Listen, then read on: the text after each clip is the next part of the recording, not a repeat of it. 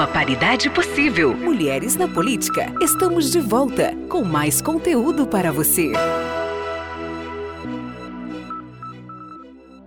Quando falamos em alcançar mais representação feminina em cargos políticos, pensamos em parlamentos, em prefeituras e, por que não, na presidência da República. Apesar de culminar nesses cargos tradicionais, a luta política também está nos movimentos sociais. Sejam eles sindicais, estudantis ou bairristas, as mulheres têm se mostrado ativas nas lutas sociais no Brasil. A história de Maraia Mello se relaciona com a maioria das meninas que resolvem participar dos movimentos sociais, uma trajetória que se inicia a partir dos ambientes educacionais.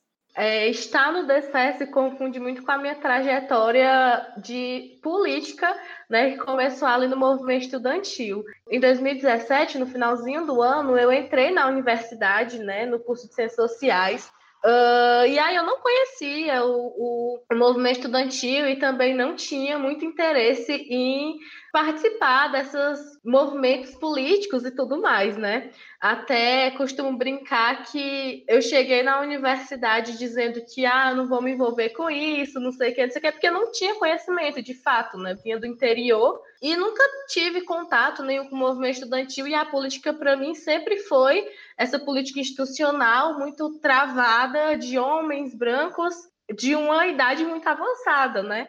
Para Graça Costa, sindicalista há mais de 35 anos, o movimento para se tornar uma liderança também partiu da escola, mas nesse caso, quando foi professora de uma escola do sertão cearense.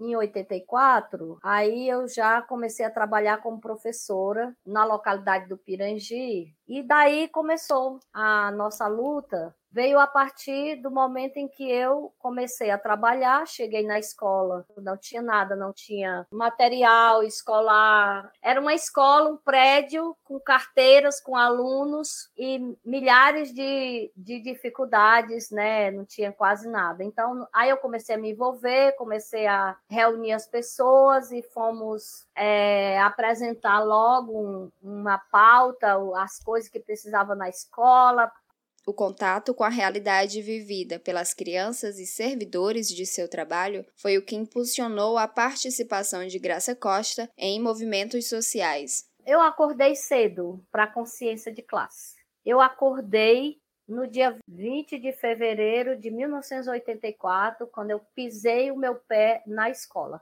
Na hora que eu cheguei na escola, que eu vi as condições, é, vi as condições do, do serviço público, as condições dos, dos professores, dos alunos, que a gente foi fazer um bingo para comprar um filtro, um pote para botar água, para filtrar água para os meninos beberem, fazer bingo para comprar papel higiênico. Ali eu acordei, eu digo, eu não serei mais a mesma, nunca mais.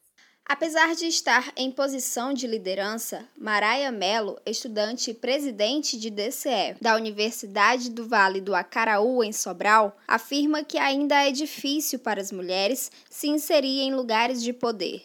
A gente não reconhece esse espaço enquanto possi possível que a gente tenha destaque, né? Na verdade, sempre, inclusive no próprio movimento estudantil, a maioria da que a gente vê, né, de, de, lideranças e tudo mais, ainda são homens, né? Então é muito importante que a gente ocupe esse espaço e, e não é fácil, mas eu acho que a necessidade, a que o momento vai vai colocando, vai mostrando, vai formando a gente, né, como militantes e, e como pessoas que vão entendendo a importância que é ocupar esses espaços.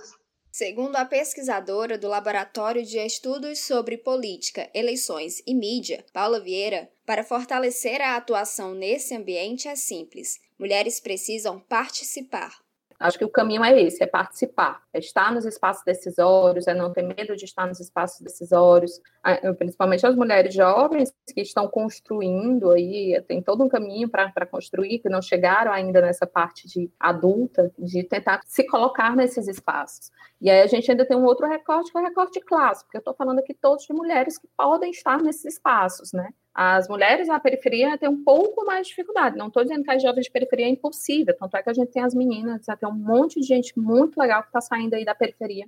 Esse recorte socioeconômico é necessário na medida em que a periferia se torna um espaço hostil para a construção de meninas líderes. Paula Vieira conta um pouco sobre como elas encaram esse contexto. É, quando você vai na escola, se você for numa escola pública que tenha um perfil que não seja assim de, de muito baixa renda, as meninas estão interessadas em outras coisas. Né? As meninas estão, estão interessadas em, em ser mais adultas, em estar socializando, em estar com amigos. Elas, mas elas já percebem também toda a realidade que vem delas. Já ouvi falas assim de meninas em escola que falam de 15 anos que falam assim, é porque minha mãe viveu apanhar e está acontecendo comigo também, que é o que resta para nós mulheres é isso, é apanhar. Ela falou um pouco sarcástico. Aí você vai dizer assim, menina, vai querer ser uma liderança, vai se colocar no, no Grêmio da escola, vai. Ela vai dizer o quê? O que é que eu vou fazer lá? Você é seu próprio lar.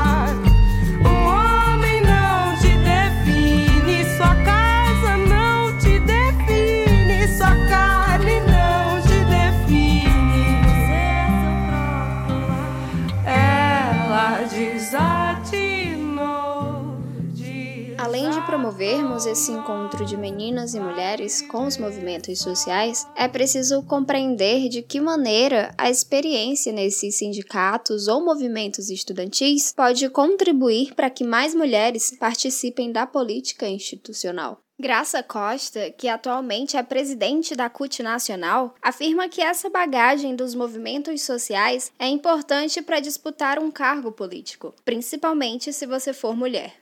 Eu acordar para a militância é uma coisa. Eu ter informações para mim me posicionar é outra coisa. Então, para uma mulher tomar uma decisão de uma candidatura eletiva para ser vereadora, para ser prefeita, deputada, ela precisa ter muita clareza da conjuntura, fazer a leitura correta da conjuntura, não é colocar o nome, ir por ir. O homem vai de qualquer jeito, não tem problema. Se a mulher botar o nome, já vai passar pelo filtro, já não tem vaga, já não tem cargo, já não tem apoio. Se for uma grande liderança, já sofre muito boicote para não ter a possibilidade de ser eleita. Então, para a candidatura, precisa muita formação. Para a gente ter mulheres na política, não é só aquela formação panfletária, de você participar de um seminário, de um debate, achar bonito. Não. A cientista política Paula Vieira afirma que a transformação a respeito da representatividade feminina na política é possível e deve começar de agora.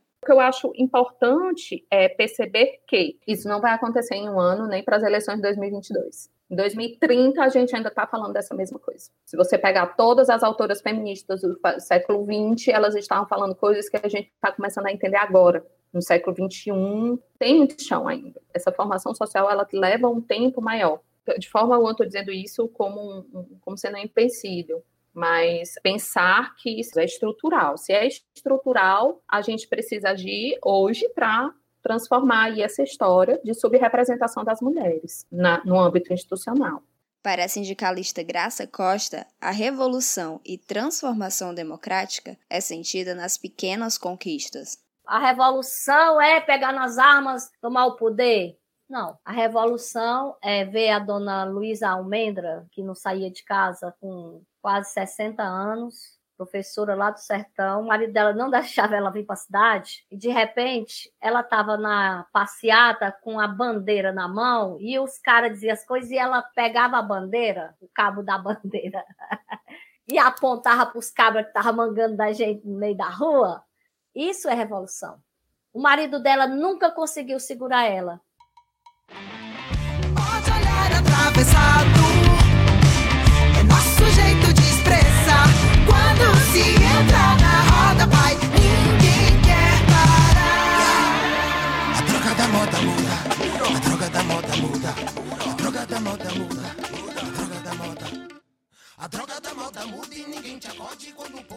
O caminho até a equidade de gênero é custoso. Se mantermos esse ritmo de eleições femininas, o Ceará só vai conseguir a igualdade entre homens e mulheres nas câmaras municipais em 2085. No entanto, ao abrir novos espaços para mulheres no poder, depositamos um pouco mais de coragem em cada uma.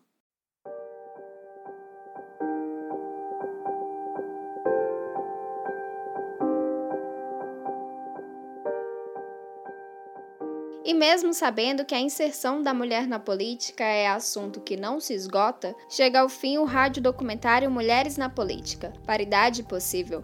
A produção experimental é realizada pelo curso de Comunicação Social com habilitação em jornalismo da Universidade Federal do Ceará, com produção, edição e locução de Caliane Celedônio e orientação geral de Ismar Capistrano.